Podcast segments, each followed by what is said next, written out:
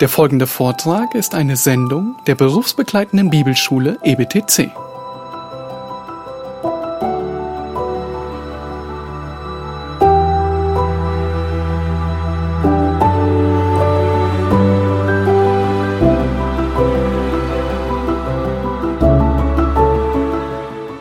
Die Welt steht vor einem großen Umbruch. Schwere Zeiten stehen uns bevor. Nun, solche Aussagen hört man in letzter Zeit des Öfteren. Egal, ob man aus rein menschlicher oder auch als christlich-geistlicher Sicht auf diese Welt blickt, vieles ist im Umbruch, vieles verändert sich. Die letzten eineinhalb Jahre haben uns gezeigt, dass Corona einige Umbrüche in unserer Gesellschaft gebracht hat. Die Weltwirtschaft, sie krächzt. Unsere Freiheiten wurden teilweise eingeschränkt. Die Moralvorstellung unserer Gesellschaft, sie sinkt von Tag zu Tag. Der Druck auf die Gläubigen, weil sie andere Moralvorstellungen haben, sie wächst. Die Verfolgung der Christen, sie nimmt immer weiter zu. Es könnte einem hin und wieder Angst und Bange werden, wenn man sich all diese Dinge vor Augen führt. Die große Frage ist, hast du in dieser Zeit Hoffnung und Sicherheit? Oder anders gefragt, worauf, worauf baust du deine Sicherheit und deine Hoffnung in solchen Zeiten? Ist es dein Geld? Ist es dein Besitz? Deine Arbeit? Deine Kraft?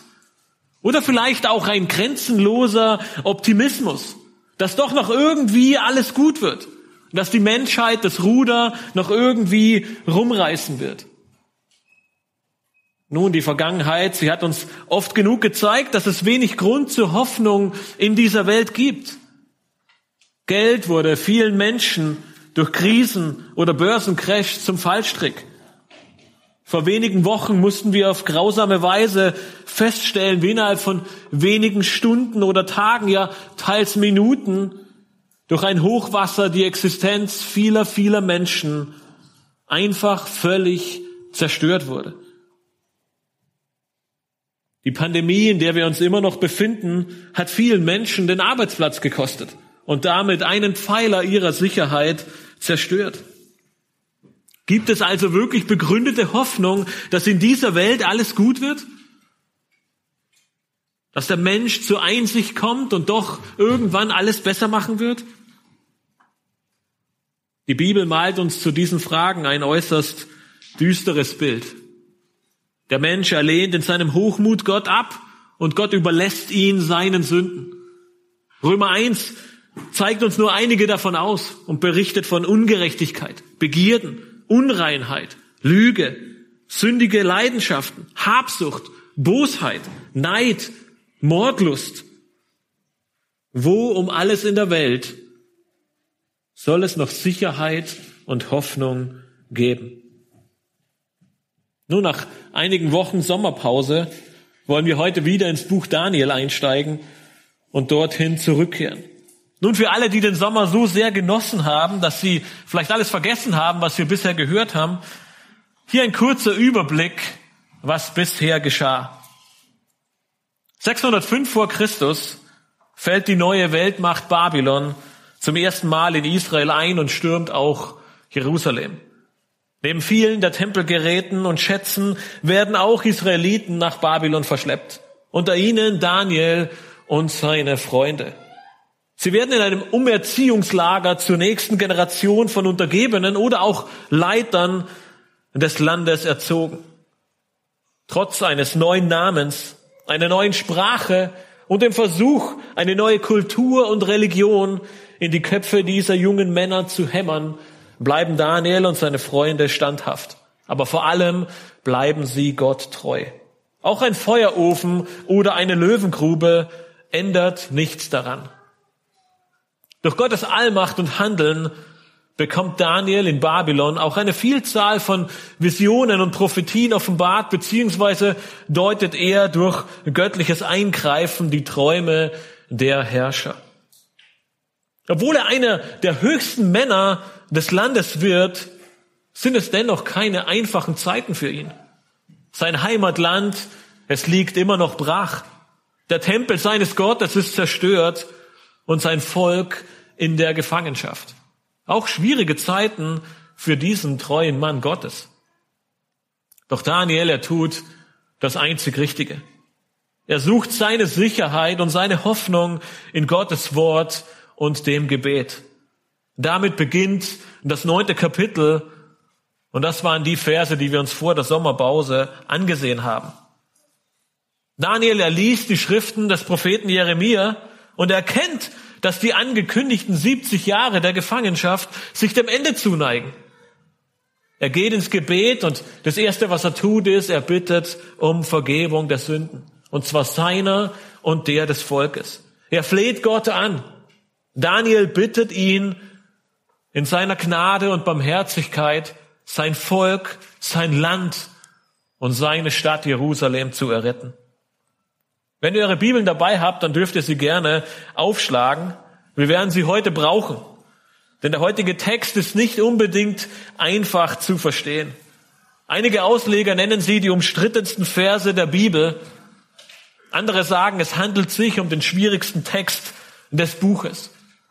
Gleichzeitig werden sie aber auch als das Rückgrat biblischer Prophetie bezeichnet.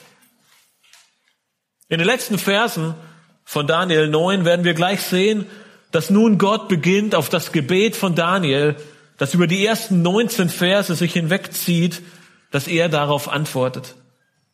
Eine Wahrheit beziehungsweise das grundlegende Verständnis zu diesem Abschnitt möchte ich euch gerne schon vorab schicken. Es sticht förmlich heraus, wenn wir diese Verse lesen. Und diese grundlegende Wahrheit lautet, Gott ist mit seinem Volk Israel nicht fertig. Es gibt Hoffnung für sein Volk. Denn Gott hat einen Plan und ein Ziel vor Augen.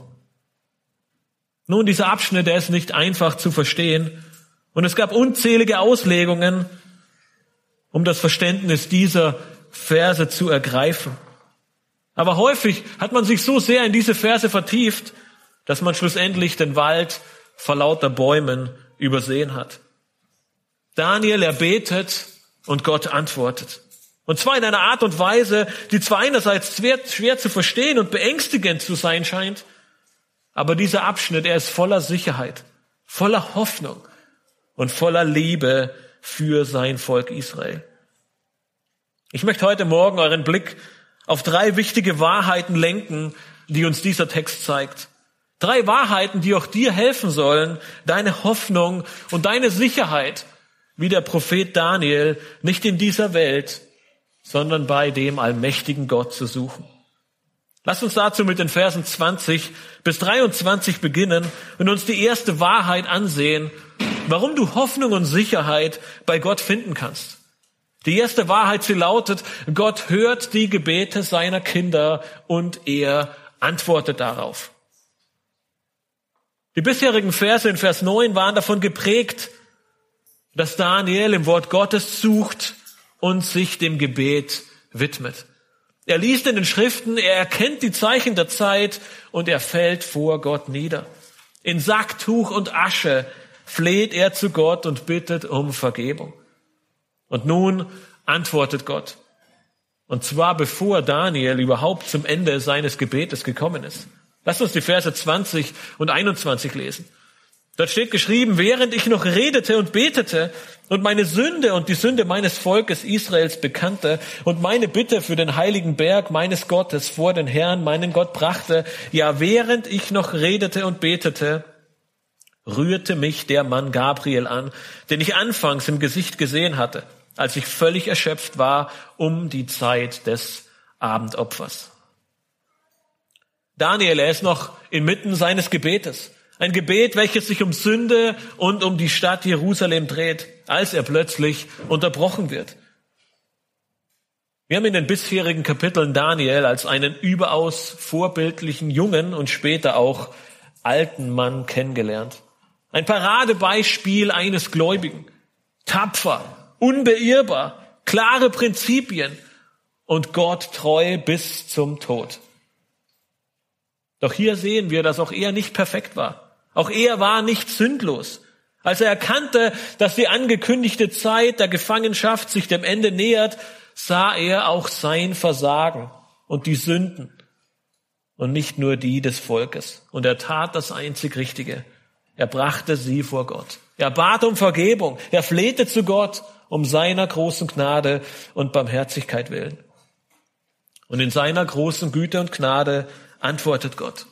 Er kümmert sich um seine Kinder. Und so schickt er den Engel Gabriel los, den Mann Gabriel, wie ihn Daniel nennt, und zwar mit einer wichtigen Botschaft. Nun, Gott nutzte Gabriel öfter als seinen Botschafter. Er erschien unter anderem auch dem Zacharias, dem Vater von Johannes den Täufer, in Lukas 1 und nur wenige Verse später auch Maria zur Ankündigung der Geburt Jesu.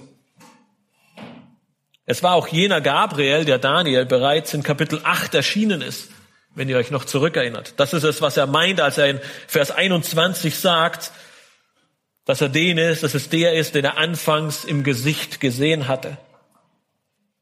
Wenn ihr euch noch an Kapitel 8 zurückerinnert, das war eine furchtbare Offenbarung, die der Engel Gabriel damals dem Daniel überbrachte. So furchtbar, dass er mehrere Tage krank war. Er war entsetzt über dieses Gesicht, das Gott ihm offenbarte. Nun war Gabriel wieder da. Und Daniel dachte sich, meine Güte, welche Botschaft bringt er diesmal? Nun, bevor wir dazu kommen, möchte ich eure Aufmerksamkeit noch kurz auf das Ende von Vers 21 lenken. All dies geschah nämlich wann? Zur Zeit des Abendopfers. Nun, warum schreibt Daniel dies explizit auf? Nun, zum einen natürlich ist es eine wichtige Zeitangabe. Es deutet einiges darauf hin, dass Daniel wahrscheinlich schon einige Zeit im Gebet verharrte. Gut möglich, dass er vielleicht den ganzen Tag über betete bis zu den Abendstunden. Aber eine viel wichtigere Wahrheit, die wir in diesen wenigen Worten finden, zeigt einmal mehr die Treue und die Gottesfurcht Daniels auf. Das Abendopfer war eines der beiden im Gesetz vorgeschriebenen täglichen Opfer. In 2. Mose 29 macht Gott dem Volk deutlich, dass sie morgens und abends beten sollen. Nun, obwohl der Tempel zerstört ist, obwohl es während der babylonischen Gefangenschaft keine Opfer gab und auch keine dargebrachten werden konnten, hielt Daniel diese Zeit als eine festgesetzte Zeit der Anbetung ein. Es ist sehr gut möglich, dass dieses Abendopfer eine der drei Zeiten war, zu denen er täglich betete, wenn ihr euch an Kapitel 6, Vers 10 zurückerinnert. Dort war es auch der Grund, warum er in die Löwengrube geworfen wurde. Daniel, er liebte Gott und deswegen liebte er seine Gebote und deswegen betete er. Nun, die große Frage ist, wie würde Gott nun antworten? Mit welcher Botschaft kommt der, äh, kommt der Engel Gabriel zu Daniel? Wir lesen in Vers 22 und 23, und er unterwies mich und redete mit mir und sprach, Daniel, jetzt bin ich ausgegangen, um dich Verständnis zu lehren. Als du anfingst zu beten, erging ein Wort und ich bin gekommen, es dir zu verkünden. Denn du bist ein vielgeliebter Mann. So achte nun auf das Wort und verstehe das Gesicht. Gabriel ist gekommen, um Daniel zu unterweisen, um ihm Verständnis zu lehren. Nun vielleicht einer der wichtigsten Beobachtungen, die wir vielleicht gerne übersehen in diesen Versen ist, wann kam dieser Befehl Gottes zu Gabriel, als er anfing zu beten? Ist das nicht großartig? Gott wartete nicht, bis er fertig war. Nein, er sandte Gabriel schon los, als er anfing mit dem Gebet. Dies soll, kann, darf, ja muss sogar eine große Ermutigung für dich sein. Daniel, er beginnt zu beten und Gott startet unmittelbar die Beantwortung seines Gebets. Vielleicht wusste Daniel zu dem Zeitpunkt noch gar nicht, wofür und für was er überhaupt alles beten würde. Doch Gott kannte die Antwort schon. Er muss nicht warten. Er muss nicht überlegen. Er muss nicht erst wissen, wofür du betest, damit er sich überlegen kann, wie er eine passende und gute Antwort für dich bereitlegen könnte. Er ist allmächtig und allwissend. Wem sonst, wenn nicht ihm, können wir vertrauen und all unsere Hoffnung und Sicherheit in ihm suchen. Vielleicht gab es unzählige Fragen, die Daniel während dieses Tages und seines Gebets durch den Kopf gingen. Würde Gott sein Volk wiederherstellen? Und wenn ja, wann? Wie lange würde Israel noch unter diesen heidnischen Nationen leiden müssen? Würde trotz der Sünde des Volkes Gottes Name eines Tages wieder unter seinem Volk verherrlicht werden? Gabriel, er kam nun zu Daniel, dem vielgeliebten Mann, um es ihm zu verkündigen.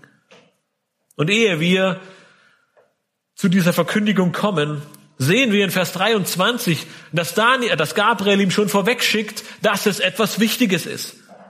Er schließt mit einer Aufforderung und sagt, achte auf diese Worte und verstehe das Gesicht. Es war eine wichtige Botschaft und Gabriel ruft ihn dazu auf, die volle Aufmerksamkeit auf das, was er nun gleich sagen wird, zu richten. Nun, wenn du in Schwierigkeiten bist, wenn, die, wenn dir sprichwörtlich das Wasser bis zum Hals steht, an wen wendest du dich? Wenn alle Sicherheiten und Hoffnungen wie Sand zwischen deinen Fingern zerlaufen, was tust du?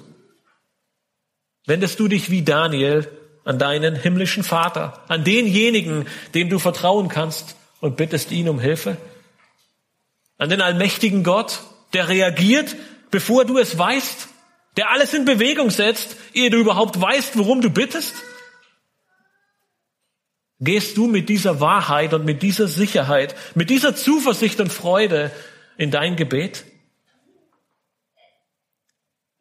Wie oft ist unser Gebet eher nur eine To-Do auf unserer Liste? Ein Punkt, der endlich erledigt und abgehakt werden kann. Doch lass dich von diesen Versen von neun ermutigen und schreib dir diese Wahrheit in dein Gebetsbuch, wenn du eines hast. Gott hört deine Gebete und er antwortet darauf. Nicht immer so, wie wir es gerne hätten, aber auf jeden Fall so, wie es uns zum Besten dient. Wir werden immer wieder enttäuscht von anderen Menschen, von unvorhersehbaren Ereignissen, ja sogar von uns selbst. Aber Gott, er enttäuscht dich nie.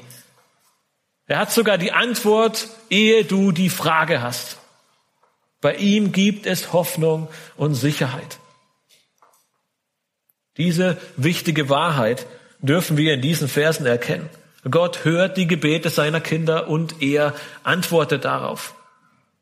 Im Fall von Daniel schickt er nun seinen Botschafter Gabriel, um Daniel seine Antwort zu übermitteln.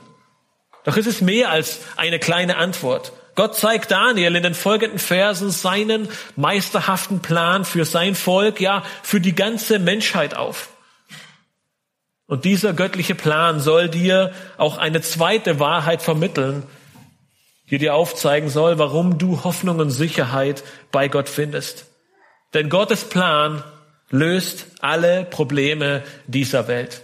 Die zweite Wahrheit, die wir in Vers 24 sehen, ist, Gottes Plan löst alle Probleme dieser Welt. Ohne Umschweife offenbart Gabriel in Vers 24 nun Gottes Plan. Er sagt zu Daniel, über dein Volk und über deine heilige Stadt sind 70 Wochen bestimmt, um der Übertretung ein Ende zu machen und die Sünden abzutun, um die Missetat zu sühnen und eine ewige Gerechtigkeit herbeizuführen, um Gesicht und Weissagung zu versiegeln und ein Allerheiligstes zu salben. Gabriel, er beginnt mit einem großen Überblick über Gottes meisterhaften Plan. Ehe er dann in den Versen 25 bis 27 diesen Plan etwas detaillierter offenbart. Aber dieser Überblick, er ist sehr wichtig für uns, weil er uns den Grund und das Ziel dieses Planes offenbart. Lass uns deshalb drei wichtige Beobachtungen in diesem Vers anstellen. Nun, die erste wichtige Frage ist, wenn wir einen Plan vorgelegt bekommen, ist doch immer, an wen richtet sich dieser Plan? Ist er für uns? Ist er für unsere Nachbarn? Um, we, um wessen Plan geht es? Nun, wenn wir gleich die ersten, Vor die ersten Worte in Vers 24 betrachten, dann stellen wir fest, es geht um Daniels Volk und um Daniels heilige Stadt. Das heißt, dieser Plan, er richtet sich an das Volk Israel. Daniels heilige Stadt ist natürlich nicht Babel, sondern Jerusalem. In seinem Gebet bittet Daniel immer wieder für den heiligen Berg und die Gott und Gottes Stadt Jerusalem. Das heißt, zusammengefasst können wir sagen, Gott offenbart Daniel seinen Plan und dieser Plan ist für das Volk Israel und die Stadt Jerusalem bestimmt.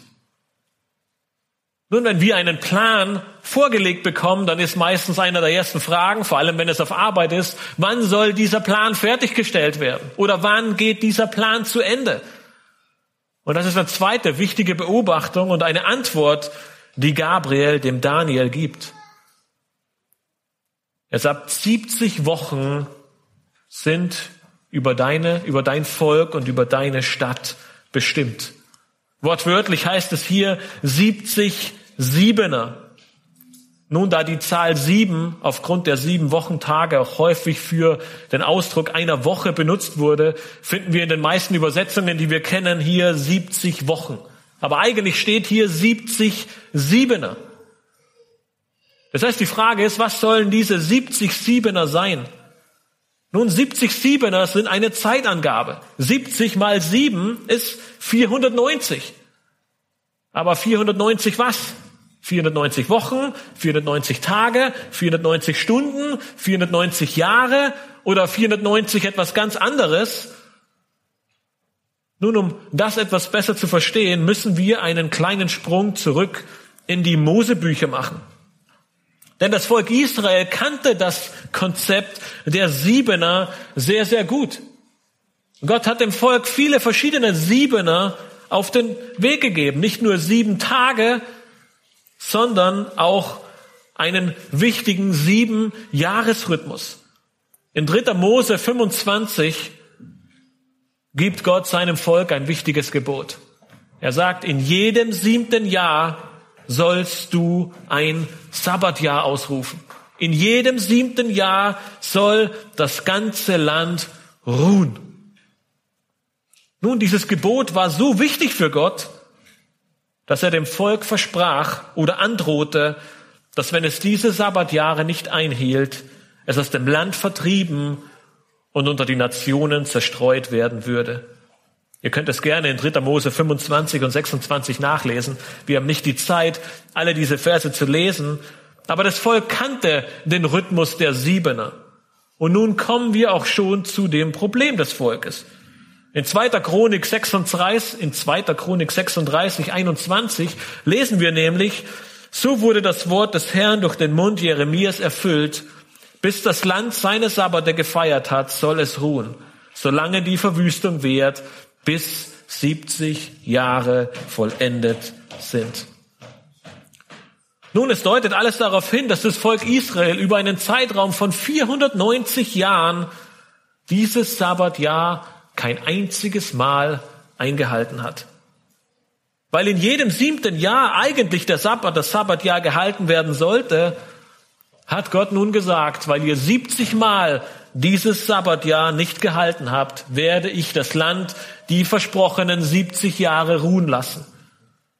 In einem Gericht Gottes, was das Volk 70 Jahre aus dem Land vertilgt hat und in die 70-jährige Gefangenschaft nach Babylon geführt hat. Auf tragische Weise liefert Gott nun dem Land die Ruhe, welches er angeordnet hat, und zwar indem er das Volk 70 Jahre lang vertreibt. Nun, warum sage ich euch das? Die, die Bibel gebraucht für diese Siebener, die wir nun, wenn wir zurückkehren zu Daniel 9, Vers 24 vorfinden, nur zwei Bedeutungen. Diese Siebener sind entweder Tage, also Wochentage, oder eben Jahre, wie wir sie gerade in 3. Mose und 2. Chronik gesehen haben. Nun, wir werden gleich in den nächsten Versen sehen, dass 70 Tage relativ wenig Sinn ergeben würden. Das wären nämlich nur knapp zwei Monate und dann wäre alles zu Ende. Dagegen deutet vieles darauf hin, dass Gott nun Folgendes sagt.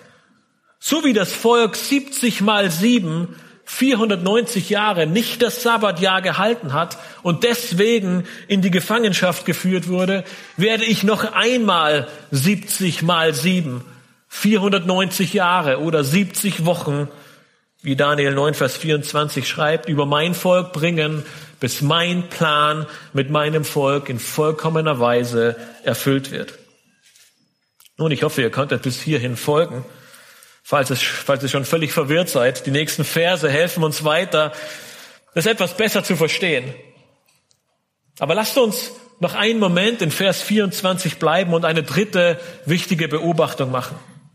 Wir haben gesehen, dass sich dieser Plan an Daniels Volk und Daniels Stadt richtet. Wir haben gesehen, dass es nach 70 Wochen oder 490 Jahren vollendet sein wird.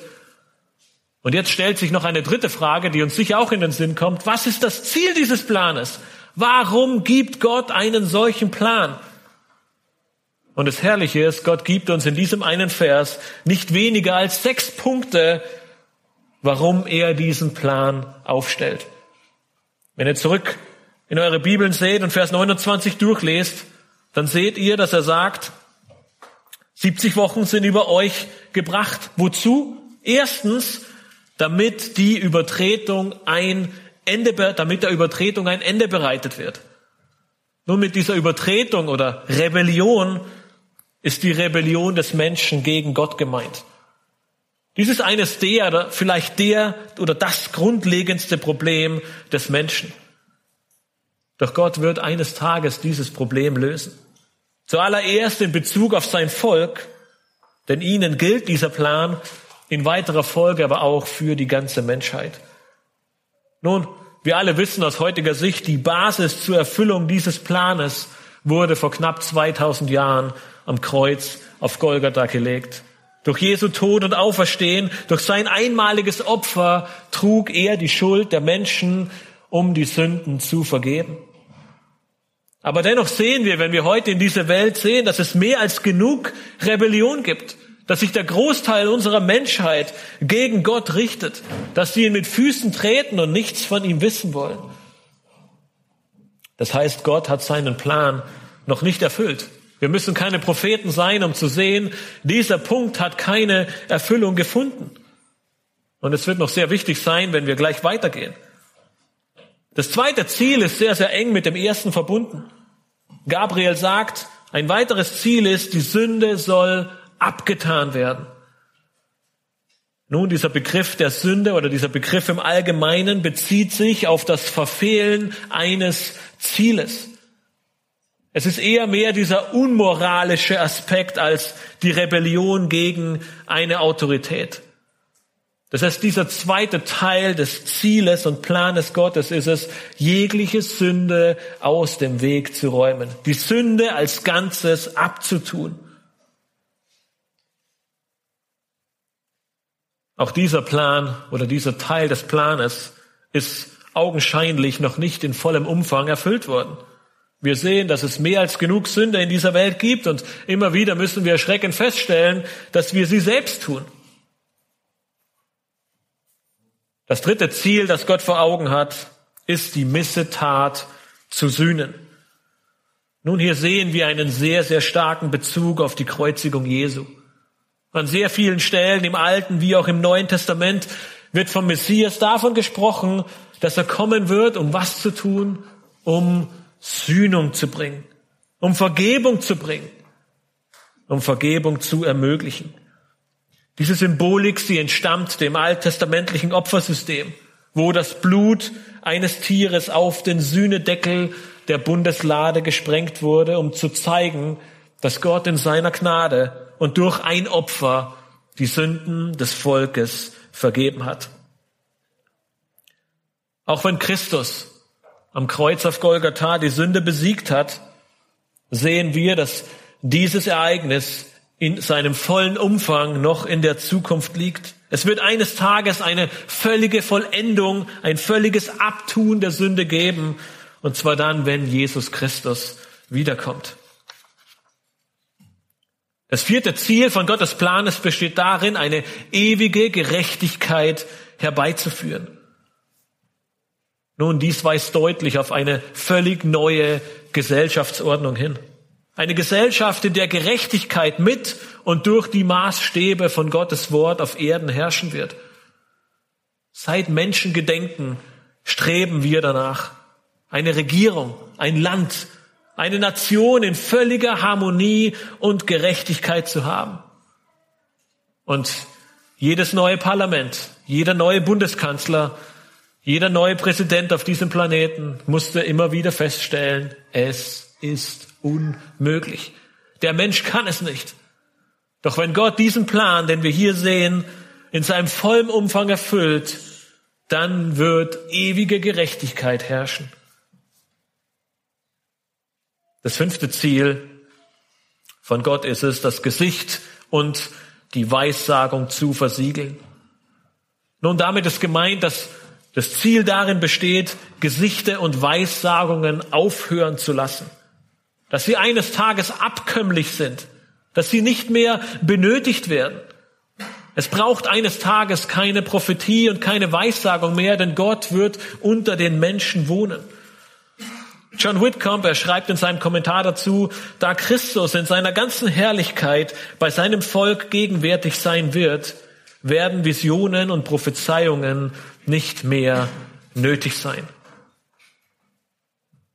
Das letzte Ziel am Ende von Vers 24, das Gabriel dem Propheten Daniel gibt, ist, dass die Salbung des Allerheiligsten geschehen wird. Nun, einige Ausleger meinen damit, dass es sich auf Jesus Christus bezieht und er gesalbt wird. Aber da sich Allerheiligstes nirgendwo, weder im Alten noch im Neuen Testament, auf eine Person bezieht, wäre es sehr verwunderlich, dass hier Jesus Christus gemeint ist. Es ist eher wahrscheinlich, dass diese Salbung des Allerheiligsten auf die Weihe eines zukünftigen Tempels Gottes bezogen ist. Und zur selben Zeit wie Daniel lebte der Prophet Hesekiel nur Gut, vielleicht waren es einige mehr Kilometer, aber auch in, Babi, in, in der Provinz äh, Babylon. Und in Hesekiel 40 bis 44 wird uns von einem Tempel berichtet, der in seiner Größe und Erhabenheit alles in den Schatten stellt, was es jemals in Israel gab. Er ist so groß, dass er nicht mal auf den aktuellen Tempelberg passen würde. Es ist sehr wahrscheinlich, dass die Salbung dieses Tempels den Abschluss von Gottes Plan bildet und damit sein tausendjähriges Reich, in dem Gerechtigkeit herrscht, einläuten wird. Nun, wir könnten noch stundenlang uns nur in diesem einzigen Vers aufhalten und diese wunderbaren Ziele Gottes mit seinem Plan betrachten. Doch lasst uns mit diesen ganz, ganz wenigen Wahrheiten, die wir in der kurzen Zeit gesammelt haben, kurz innehalten. Ist das nicht ein herrlicher Plan, eine wunderbare Prophezeiung. Ulrich Leupold, er erklärt diesen Vers sehr treffend, wenn er sagt, in diesen sechs Aussagen haben wir die Summe all der guten Dinge, die Gott den Menschen verheißen hat, vollkommen verwirklicht. Gott offenbart dem Propheten Daniel hier seinen wunderbaren Plan und er löst damit alle Probleme der Menschheit. Keine Rebellion mehr, keine Sünde, dafür ewige Gerechtigkeit und Frieden. Doch diese Ziele, sie sind noch nicht erreicht. Gottes Plan noch nicht vollendet. Dieser allgemeine Überblick, den wir hier in Vers 24 erhalten, wird uns gleich bei der Betrachtung der letzten Verse in Kapitel 9 helfen.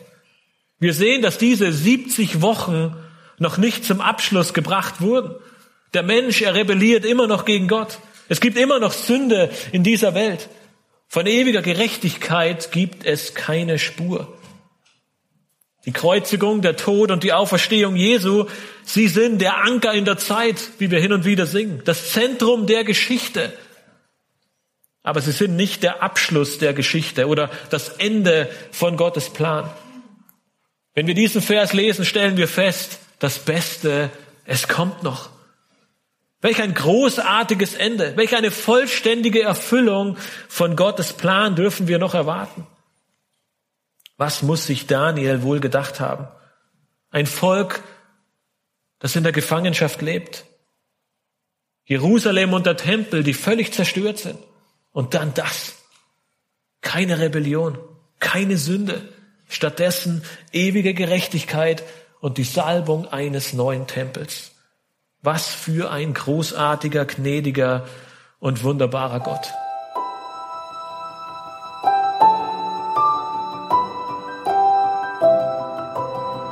Diese Sendung war von der berufsbegleitenden Bibelschule EBTC. Unser Ziel ist, Jünger fürs Leben zuzurüsten, um der Gemeinde Christi zu dienen. Weitere Beiträge, Bücher und Informationen findest du auf ebtc.org.